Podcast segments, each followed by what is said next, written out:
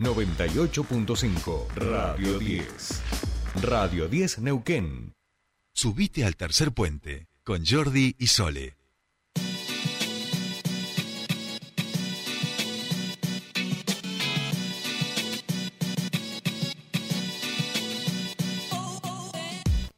Bien, seguimos con más tercer puente y les comentábamos que obviamente estos cambios climáticos que hemos tenido en el último tiempo, recuerdan que hasta hace poquito, hace un mes atrás nada más, eh, inicio del mes de noviembre, teníamos algunas heladas exactamente en nuestra en nuestra región y obviamente esto ha perjudicado a numerosos cultivos de la provincia. Y en ese sentido, desde el Ministerio de Producción e Industria de la provincia del Neuquén, han trabajado junto a aquellos que llevan adelante justamente los cultivos en la provincia para ver cómo se saneaba esta situación en la que ellos se vieron perjudicados por estos cambios y han declarado la emergencia agraria en toda la provincia. Queremos conocer más detalles sobre esto y por eso estamos en comunicación con el ministro de Producción e Industria de la provincia del Neuquén, Facundo López Rayi. ¿Cómo está Facundo? Jordi Sole te saludan. Bienvenido a Tercer Puente. A ver si ahí nos escuchamos. Facundo, ¿escuchás ahí? Sí, ahí te Ahí, perfecto.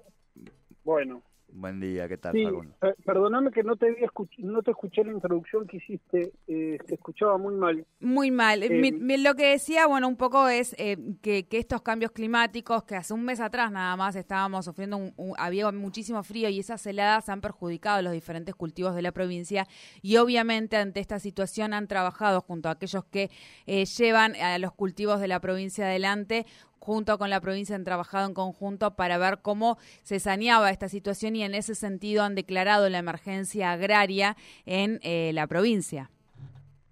Sí, correcto. Se declaró a nivel provincial primero por el decreto 2437, que incluye no solamente la declaración de esta emergencia, sino la prórroga de la emergencia anterior por seis meses, que también era por heladas, claro. fueron por las heladas este, de meses anteriores, eh, y se declaró la emergencia eh, por eh, 180 días en todo el territorio provincial, eh, por heladas también, a partir de, bueno, de lo sucedido el, el 30 de el 31 de octubre, perdón, y el, 1 de noviembre, claro.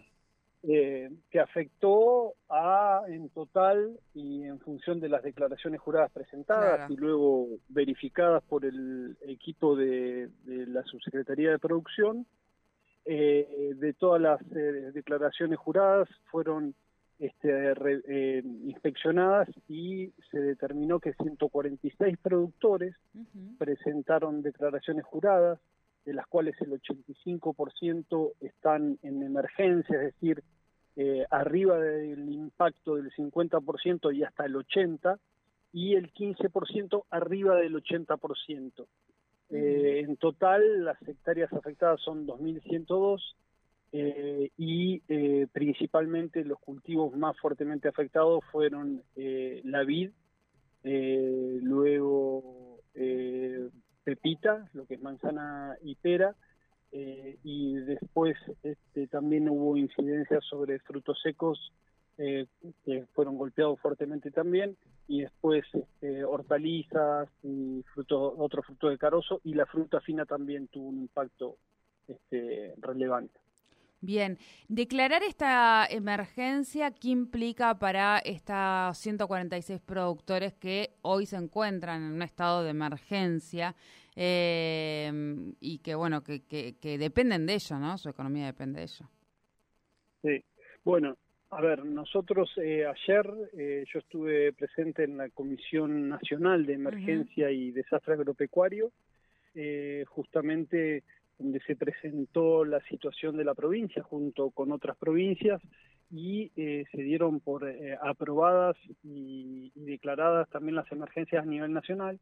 Eso nos va a llevar a conseguir algunos fondos adicionales específicamente del área de, emergencia.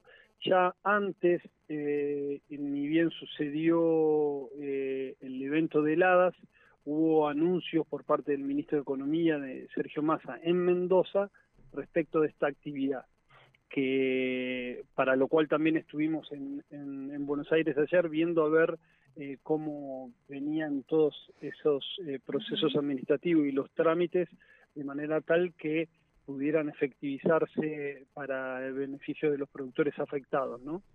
Eh, así que en ese sentido, bueno, eh, nos van a hacer una transferencia de fondos directos previo a los fondos que pudieran venir por emergencia, por un total de 25 millones de, pesos, que es eh, una primera etapa de, de, los desembolsos que van a tener que hacer. Estos corresponden eh, a la asignación de los 1.500 millones que, que fueron asignados a todas las provincias, que son, te diría, todas las provincias cordilleranas que tienen cultivos eh, vinculados a las economías regionales, ¿no? Desde, este, desde Santa Cruz, que fue afectada la cereza en, los antiguos, hacia el norte, con lo cual son muchas superficies eh, y el monto asignado eh, por ahora alcanza para esta distribución.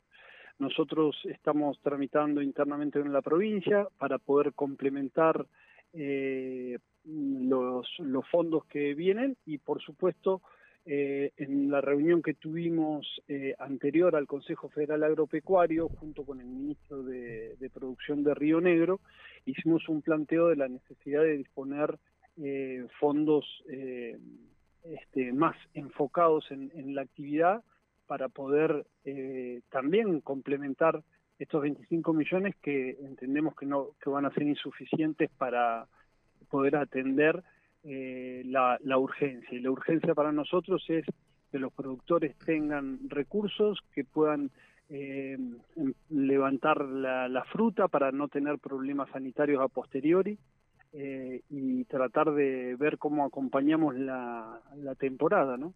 Claro. Eh, Facundo Llori te saluda, buen día.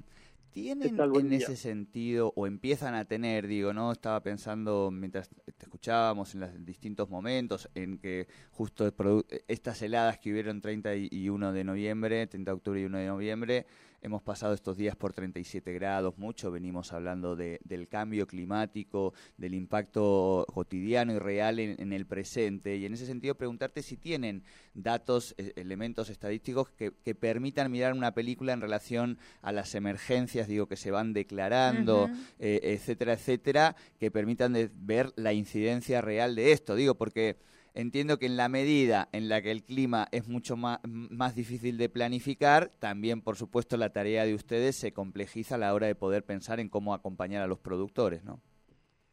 Sí, en el Consejo, perdón, en la Comisión de, Emergencia y Desastre Agropecuario hubo una muy buena presentación de actualidad del, clima y un poco las perspectivas. Eh, seguimos en un evento que ellos le llaman La Niña, que con características propias, esto de, tener heladas y al día, a la semana siguiente tener temperaturas como la que hemos tenido acá, es claramente un indicio de, esa actividad.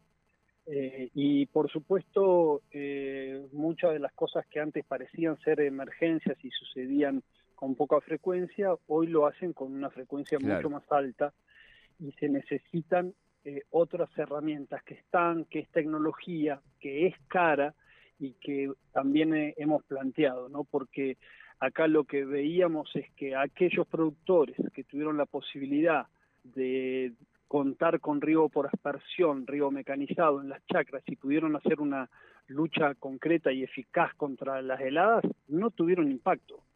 Eh, esa es una inversión que nosotros estamos financiando, pero estamos buscando eh, más y mejor financiamiento para que el proceso sea más rápido, porque esto eh, no es eh, algo puntual, sino que es algo que va a tener eh, mayor recurrencia, como decía. Claro, clarísimo. Bueno, Facundo, te agradecemos mucho este contacto con Tercer Puente.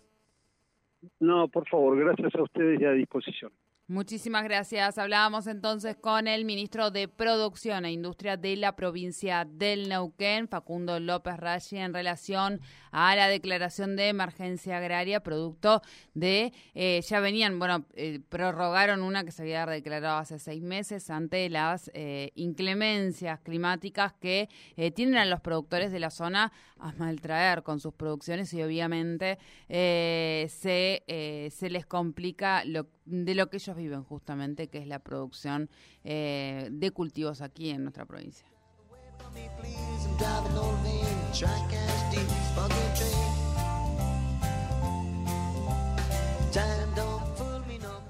Subite al tercer puente con Jordi y Sole.